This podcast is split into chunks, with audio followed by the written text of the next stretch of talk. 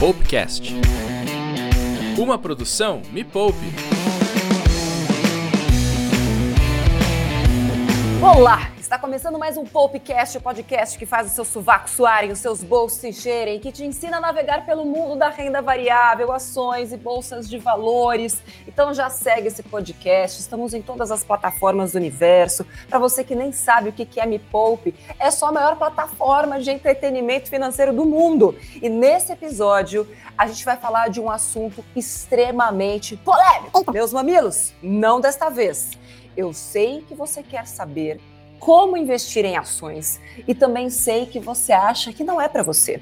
Sei que você sabe que é um mercado arriscado, mas será que você sabe qual é o maior risco de investir em ações? Será que você conhece quais são os mares por onde você está querendo navegar? Será que é tão arriscado assim mesmo investir em ações? Por que as pessoas acham que ação é como se fosse uma loteria? Renda variável é loteria, afinal de contas?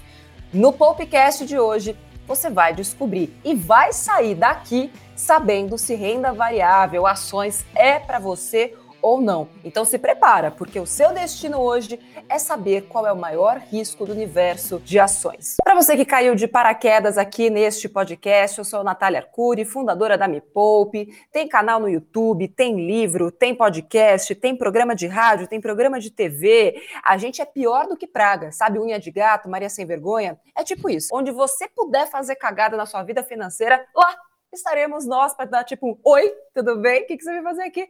Então, como a gente percebeu que tinha muita gente indo para o precipício da renda variável, toda a equipe Maple Player resolveu fazer este podcast e chamamos ele. Quem, Nath? Quem é ele? Ele é o Mira e você é o alvo. Olá, professor Mira, nosso querido professor, professor convidado lá do meu treinamento da Jornada da Desfudência, o professor mais querido, tenho ciúme? Um pouco, mas como ele é meu professor também de renda variável, eu relevo tudo, porque ele é um cara muito querido e muito sábio, principalmente. Professor Mira, você vai contar para todo mundo hoje qual é o maior risco de investir em ações, né? Vou, Nath. Muito obrigado pelo convite. Um prazer poder participar desse podcast maravilhoso, enriquecedor e elucidativo, digamos assim. E hoje a gente vai contar tudo aquilo que a nossa audiência quer saber. Você deu aquela ajeitada na sua no seu arco para jogar a flecha direto no alvo, já que estamos falando né, de mira? É, hoje vamos mirar no alvo e não vamos errar. Olha, se você quer saber quem é professor Mira, de onde veio, como se alimenta, professor Mira, além de ser professor convidado da jornada, ele é formado em telecomunicações, tem pós-graduação em pedagogia, MBA em gestão de investimentos, analista CNPI. Isso aqui é número 954 ou é a data que você tirou o seu CNPI? É o, não, é o número do, é o número do meu registro. Sacanagem, né, professora? 54 estava nem vivo. Investidor profissional e um ex-Sid Nelson. Você vê que ele está pagando os pecados dele aqui comigo neste programa. O que é Sid Nelson? É aquela pessoa que adora dar uma empurrada em título de capitalização, mas ele é um ex Sid Nelson. Agora ele está pagando os seus pecados, ensinando você a investir direito. Professor Mira, como é que você se sente estando do outro lado da força? É, eu me sinto muito bem, porque quando eu estava do lado de lá eu me sentia muito mal, então do lado de cá eu me sinto muitíssimo bem. Vendi muito título de capitalização, mas nunca disse que era investimento, sempre disse que era um sorteio. Pelo menos isso. Quem que ganha mais dinheiro? Os seus alunos lá do curso, né, do Mira, os miradeiros, que agora estão aprendendo, estão voando, investindo em renda variável, ou a galera que você vendia título de capitalização lá atrás? Ah, a galera do título de capitalização só perdeu dinheiro, né? Qualquer um ganhou mais dinheiro do que o pessoal do título de capitalização, porque nenhum cliente que eu vendi título de capitalização foi contemplado no sorteio. Mas o banco ganhou. Ah, o banco ganha sempre, né? O banco é, é a banca, né? Você vai na roleta, é a banca. Sempre ganha, nunca perde. Oh, não! Antes de falarmos mais sobre por que, que a pessoa que investe sozinha é capaz de ganhar mais dinheiro do que aquela pessoa que vai investir com a ajuda de alguém, como um Sid Nelson, por exemplo, quero saber por que, que as pessoas sozinhas são capazes de ganhar mais. Mas antes disso, vamos para um quadro maravilhoso que começa hoje chamado Metralhadora Variável. Primeira pergunta: Magazine Luiza, compra o liquidificador ou uma ação? Ação. O que varia mais, o humor da sua sogra, professor Mira, ou o Ibovespa? O Ibovespa. Minha ah! sogra é boazinha. e o da sua esposa? Aí é pau a pau. e o da sua filha? A minha filha também é boazinha, então é o Ibovespa. E o seu? O meu, ah, com certeza o Ibovespa, lógico. Lógico. Investir em ações é? É uma forma de enriquecimento lícito. Uau, é isso, é música para os meus ouvidos. Isso aqui é, é podcast de música, não é podcast. Isso aqui é música para os meus ouvidos.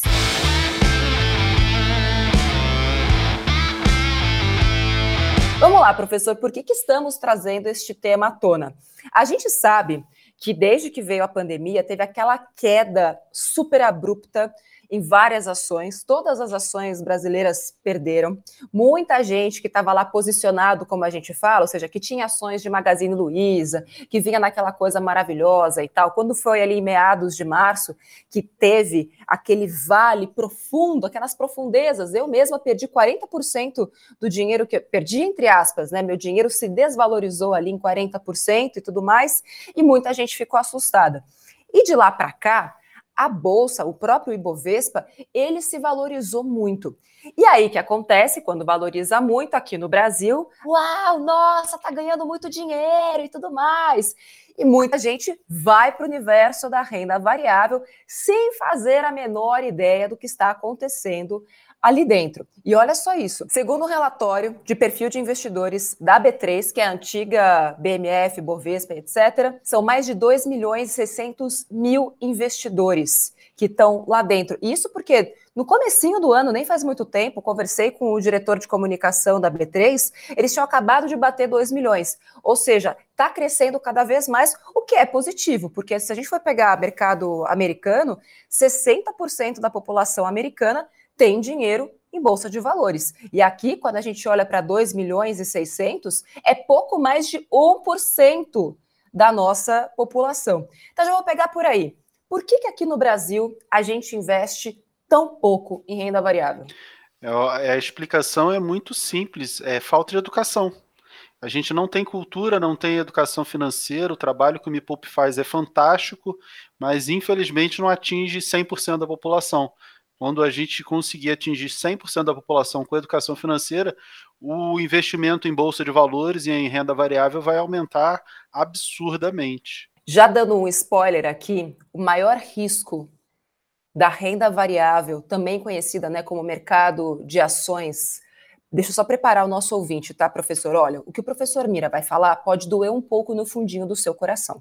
Mas é preciso falar, porque a gente tem que ter foco na vida, né, professor? Então conta para eles. Qual é o maior risco da renda variável? O maior risco da renda variável, ó, se preparem. O maior risco é aquela pessoa que está do outro lado ouvindo esse podcast. Você é o grande risco da renda variável. Ui! Porque o ativo está lá. Agora, quem faz a besteira com ele é você. Ai, ai, ai, ai, ai. Só que quando a gente sabe qual é o maior risco, é que a gente consegue criar uma estratégia para reduzir esses riscos. Eu sempre fui uma pessoa, professor, que tomou muito cuidado com o futuro. Não é que o futuro me dava medo, eu sabia que dava para fazer algumas previsões em relação ao futuro. E o que eu acho mais mágico de deixar as pessoas saberem que o maior risco da renda variável são elas próprias, é que sabendo que, poxa, se eu sou o maior risco, eu preciso reduzir este que é o maior risco. E como é que a gente reduz o risco da renda variável?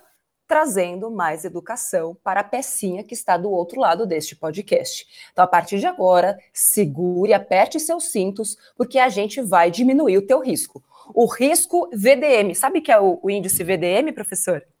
Conheço, conheço. Conhece, né? Conheço. Vamos deixar aqui guardado para ver se a, a, pessoa que está ouvindo, a pecinha que está ouvindo, já entendeu o que, que é o índice VDM. Você não vai encontrar no Boletim Fox o índice VDM, mas a gente pode fazer o, o Boletim Me Poupe, dizendo como é que está o índice VDM. O que, que você acha, professor?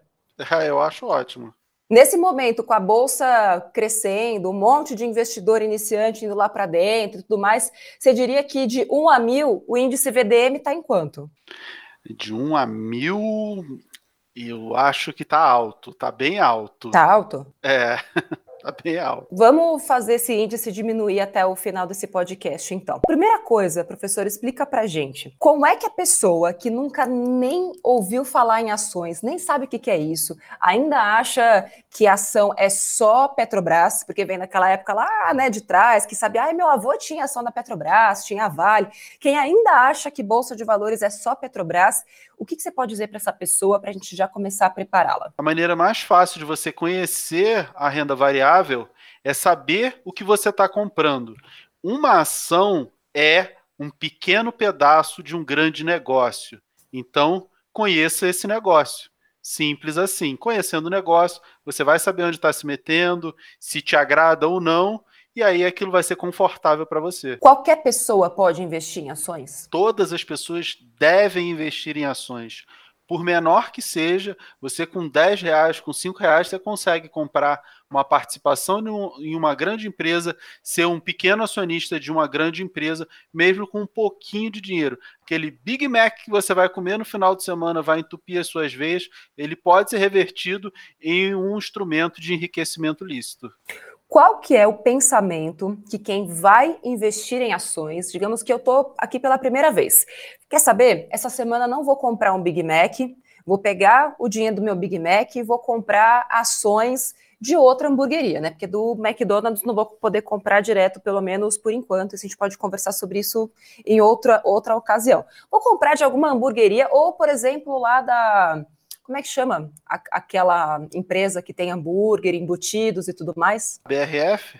Brasil Isso. Foods. Digamos que eu vou. Tá, já que eu não posso investir no McDonald's, vou investir na Brasil Foods, que tem hambúrguer. Quase a mesma coisa. É, você pode investir no Burger King. Pode investir no Burger King aqui no Brasil, beleza. Vou investir no Burger King, ok, beleza. Qual é o pensamento que eu não posso ter na hora de fazer isso? O pensamento é o de curto prazo, de você pensar assim: ah, eu vou comprar porque eu acho que vai subir. Esse é o pensamento errado. Você tem que pensar: eu vou comprar porque eu entendo o negócio, eu acredito que ele, por algum motivo do que eu estudei, vai aumentar as suas vendas, isso vai retornar em maiores lucros para essa empresa, o que vai me dar maior retorno como acionista. E o que o acionista, que é aquele que comprou uma ação, ganha, ele ganha uma coisa chamada dividendo, que é a distribuição dos lucros. Então, o, o maior conselho que eu posso dar para alguém quando for comprar uma ação é quanto de dividendo você está comprando quando você compra essa ação. Ah, eu estou comprando esse eu estou comprando esse dividendo de tantos centavos ou tantos reais e que eu devo receber isso para o resto da minha vida é esse é o ideal de pensamento. Quando você pensa assim, a maior parte dos problemas está resolvido, porque empresas que não dão lucro você não entra, empresas que estão em situação ruim você também não vai comprar, você vai acabar comprando sempre boas empresas. Então, foco no que a empresa pode te dar, que é o dividendo. Ah, mas o preço sobe, o preço cai. Isso é uma outra visão, isso é uma especulação que exige todo um treinamento, um preparo profissional para fazer isso. O ideal do investidor é olhar o que a empresa vai dar a ele. E ela dá a ele dividendos, simples assim. Como é que eu sei que uma empresa vai me dar dividendos? Como é que eu faço essa escolha? Todas as empresas são obrigadas a pagar dividendos. Ah, pelo menos 25% do lucro delas está lá na Lei 6404, lá de 68, é a lei das SAs, e diz que no mínimo 25% dos lucros devem ser distribuídos aos acionistas. Todas as empresas que têm lucro pagam dividendos. No site da própria empresa você tem essa informação de quanto ela pagou no último trimestre, no último semestre. Cada uma paga na periodicidade que escolhe melhor, umas pagam todo mês, outras pagam todo semestre, trimestre, bimestre, mas dentro de um ano todas elas acabam pagando e aí você consegue consultar no site das empresas. Ah, Mira, mas aí eu vou ter que entrar em cada uma? Você tem vários sites aí pela internet que têm informações sobre dividendos e você pode consultar os rankings, as informações das que pagam mais, das que pagam menos, para pelo menos filtrar e saber, ah, tá pagando dividendo, agora esse negócio me interessa, porque de repente é um negócio, sei lá, armamentista. E aí, ah, eu não quero estar envolvido com isso. Pode até uhum. pagar um bom dividendo, mas os valores dessa empresa não é, estão de acordo com os meus valores. Eu, eu penso assim. Então, tem alguns negócios que eu nem olho se ele é bom ou ruim, se ele é lucrativo ou não, porque para mim não faz sentido, então eu nem entro. Boa.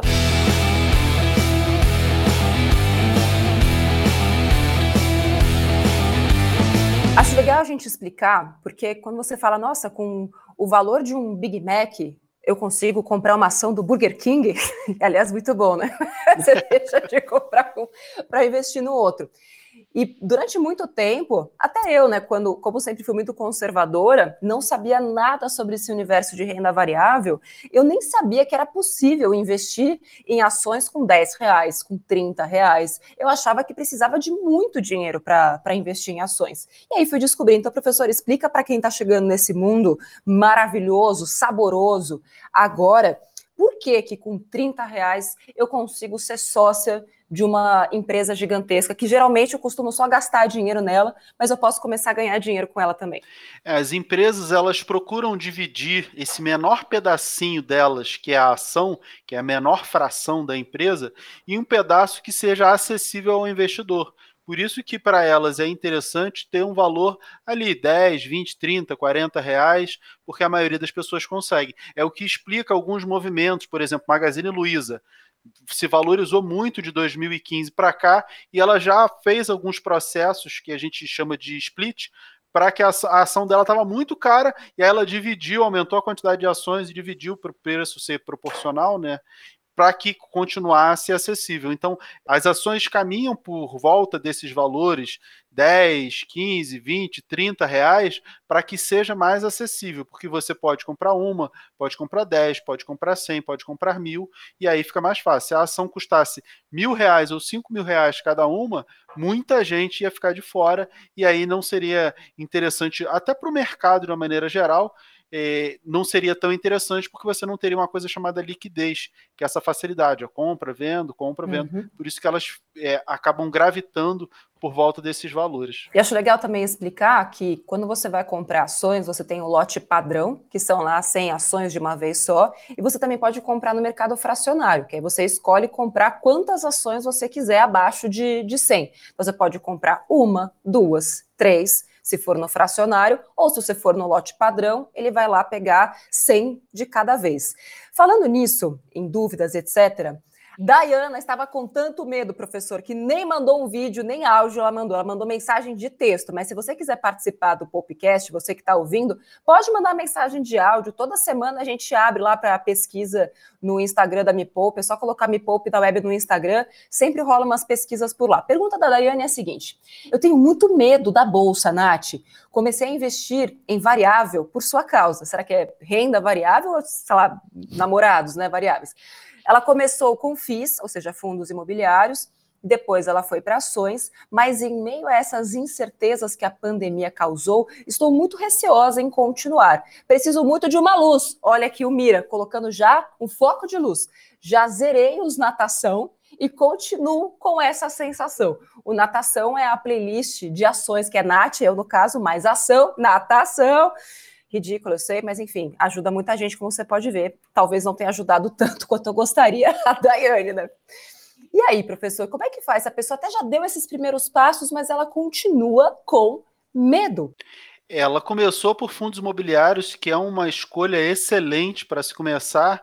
Por quê? Porque tem tudo aquilo que a gente falou até agora. Você tem que conhecer o que você está investindo. O fundo imobiliário, ele tem, em sua maioria, eles têm os fundos de imóveis, tem outros tipos de fundo, mas os de imóveis, por exemplo, que tem um shopping. É mais fácil de você conhecer o shopping, porque de repente é o shopping perto da sua casa, você vai lá, você sabe a circulação, movimentação, tem muita loja aberta, tem muita loja fechada, o estacionamento é sempre cheio. Então, é fácil de você conhecer.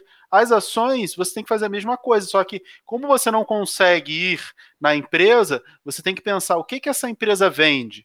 Ah, de repente eu consumo muito esse produto que ela está vendendo. Ela tem muitas lojas espalhadas na cidade. O que, que ela está distribuindo, oferecendo, tem qualidade? É o mesmo processo, tem que conhecer. Isso vai te deixar confortável.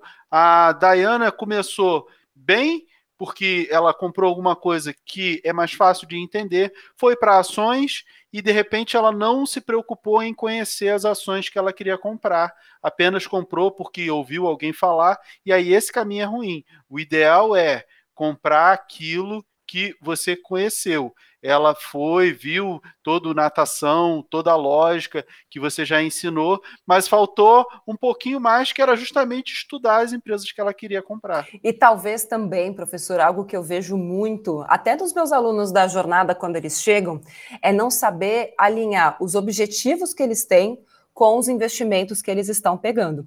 Então, muitas vezes, essa sensação de que, nossa, estou perdida, meu Deus, alguém me ajuda, é porque você não sabe por que você está investindo no que você está investindo. E é por isso que o maior risco do mundo, né, do universo de bolsa de valores, é o próprio investidor. Porque se você não souber para que, que aquele dinheiro serve, como é que eu vou saber, Dayana? Eu não faço a menor ideia do que você quer fazer com esse dinheiro. Então, a melhor coisa que qualquer pessoa, você que está ouvindo a gente agora, antes mesmo de investir em ações, pensa: para que, que eu quero usar esse dinheiro? Mas será que eu quero ganhar esses dividendos que o professor Mira falou? Mas será que eu não quero mesmo é ganhar uma valorização? Mas será que eu. E se cair tudo? E se do dia para a noite você tem lá, você está olhando lá no seu extrato da corretora, um dia você tem mil reais, no dia seguinte você tem 900. Você vai surtar? O que, que vai acontecer? Eu gosto da renda variável, professor, porque ela é quase uma terapia. Ela exige um autoconhecimento, uma profundidade, um, assim, um mergulho dentro de si mesmo. Que olha, eu acho que ninguém vê essa beleza que eu vejo no universo de ações, mas ninguém que não se conhece é capaz de ser um bom investidor em renda variável. Pronto, falei. Qual a sua opinião sobre isso, professor? Vamos fazer a treta aqui já. É, eu concordo plenamente. É, as pessoas não se conhecem e querem comprar coisas que também não conhecem e de repente está querendo até comprar alguma coisa boa, mas não é para ela. Tem um monte de coisa. Ah, eu passei com a minha esposa no shopping, olha assim uma roupa, pô, bacana aquele sapato ali de salto alto, vermelho, pô, vai ficar legal nela. Em mim não vai, nem cabe no meu pé, meu pé 43 não cabe de repente, entendeu? Então é legal, mas não é para mim, não é o meu objetivo, não é aquilo que eu estou buscando. Você falou certíssima. É exatamente isso. As pessoas compram às vezes uma ação porque o coleguinha falou, porque viu no grupo de WhatsApp, porque é, bolsa de valores ganhou uma expressão muito grande, aí todo mundo quer investir na bolsa, mas por isso. E aí, de repente, você vê alguém, ah, eu comprei 10 mil reais de ações dessa empresa, e aí é super arriscada essa empresa. Aí você só tem 10 mil reais e você vai lá e compra dessa empresa. Só que você não sabe que aquela pessoa tem 10 milhões de reais, e para ela 10 mil reais é dinheiro de, de café. Entendeu? Então cada pessoa tem uma realidade. Eu digo sempre que você não deve se importar com a grama do vizinho que de repente nem de grama você gosta, você quer no teu quintal lá areia. E aí? São objetivos diferentes e são pessoas com necessidades diferentes que vão procurar soluções diferentes. Olha Exato. que legal. e tem algo que a psicologia econômica fala muito, que eu acho que é muito importante para a gente trazer para esse podcast também, que é a nossa aversão à perda, que é um dos vieses mais perigosos do ser humano. O medo de perder. O medo de perder faz com que muitas pessoas vão para a renda variável sem saber onde estão se metendo, porque elas estão com medo de perder a oportunidade do século. E aí que acontece? Elas cagam. Porque, nossa, mas está todo mundo ganhando. Todo mundo quem? Me conta melhor sobre isso. Quem é todo mundo? E de onde você tirou que está todo mundo ganhando? E o que, que você está colocando em risco? O que, que você está colocando em jogo? Então, às vezes, esse nosso receio de ficar por fora de uma moda, meu Deus, mas está todo mundo ganhando dinheiro. Primeira coisa, não é todo mundo que está ganhando dinheiro. Segunda coisa, já dizia minha avó, você não é todo mundo. Então, antes de entrar, você tem que analisar.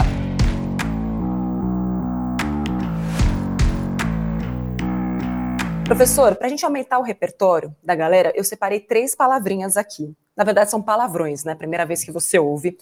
O jeito mais simples de explicar. Home broker, holder e análise fundamentalista. Começando por home broker.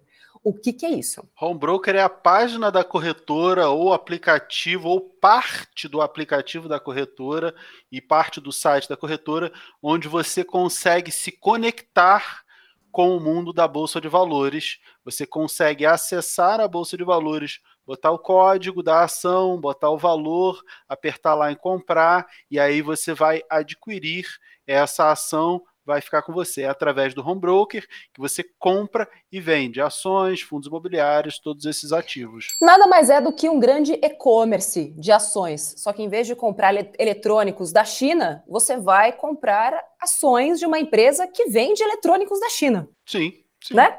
Você holder. O que é um holder? Holder vem do inglês de hold, de segurar. O holder é aquela pessoa que compra ações e leva essas ações durante muito, muito, muito tempo. Tá, está pensando em receber dividendos, enquanto essa empresa for uma boa empresa e pagar dividendos e estiver atuando de forma satisfatória, essa pessoa não vai se desfazer da empresa. Pode levar 10, 20, 30, 50 anos, de repente vai deixar para os filhos e para os netos se a empresa for boa. Análise fundamentalista tem alguma coisa a ver com religião? análise fundamentalista é uma das duas escolas que a gente tem para analisar os ativos da renda variável. A gente tem análise técnica, gráfica, que é aquela que se preocupa único e exclusivamente com o movimento do preço, ah, o preço está mais alto, está mais baixo, o preço lá na frente vai estar mais alto ou mais baixo, e a análise fundamentalista se preocupa com a qualidade, com os fundamentos, igual um prédio tem o seu fundamento, a sua fundação, a, as, os pilares, o terreno, a análise fundamentalista se preocupa com a base das empresas. Essa é uma empresa lucrativa, a concorrência está pressionando ela, ela tem uma boa margem de lucro, ela vende muito, ela vende pouco, o respeito socioambiental que ela tem é relevante ou não é, ela não respeita o meio ambiente. A análise fundamentalista olha tudo isso para decidir se essa é uma empresa boa ou não para se investir. Professor, uma situação hipotética que foi trazida aqui. A Joaquina está lá vivendo a vida dela. Aí chega o primo da Joaquina, sempre tem o primo sabichão, né? Fala, ô Joaquina, eu achei essa ação aqui, ó. Olha só essas ações, olha a minha carteira de ações, Joaquina, tá rendendo muito a minha carteira, não sei o que, lá, lá, lá. O que, que a Joaquina faz nesse momento? Ela gosta muito do primo dela. Pode ser, pode ser um primo, pode ser um cunhado, qualquer coisa. Mas tem aquelas pessoas que você fala, nossa, ele sabe o que está fazendo. Ela deve olhar para o que o primo dela está fazendo e tentar fazer igual, já que está dando certo para ele? Sim, não, e por que sim e por que não? Não, ela deve olhar, sim. Agora, ela deve replicar, não. Ela deve olhar as ações que ele escolheu, beleza.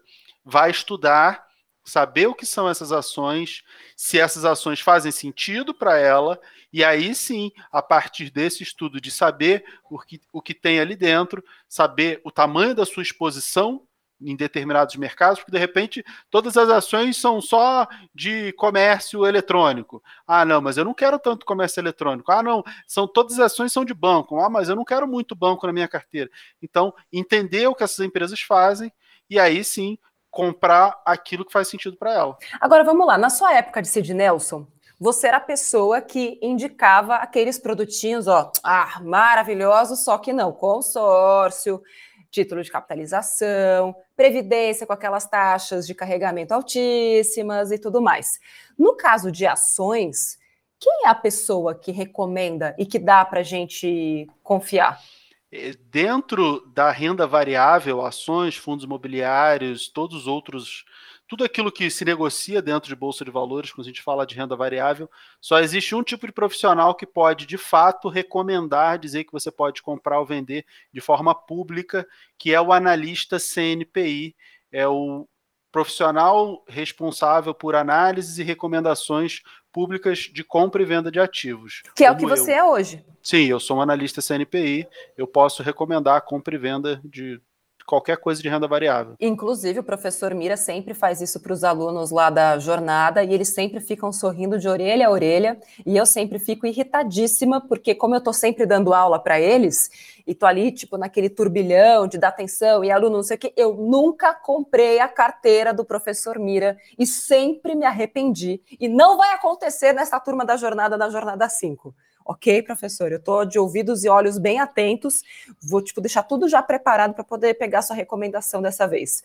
Então, eu tenho um analista CNPI, mas não é o tipo de profissional que eu encontro, tipo, em cada esquina, como encontro um gerente de banco, por exemplo, porque ainda faz muito parte da cultura do brasileiro ter aquela figura, né, do gerente de banco, a pessoa que você confia e tudo mais.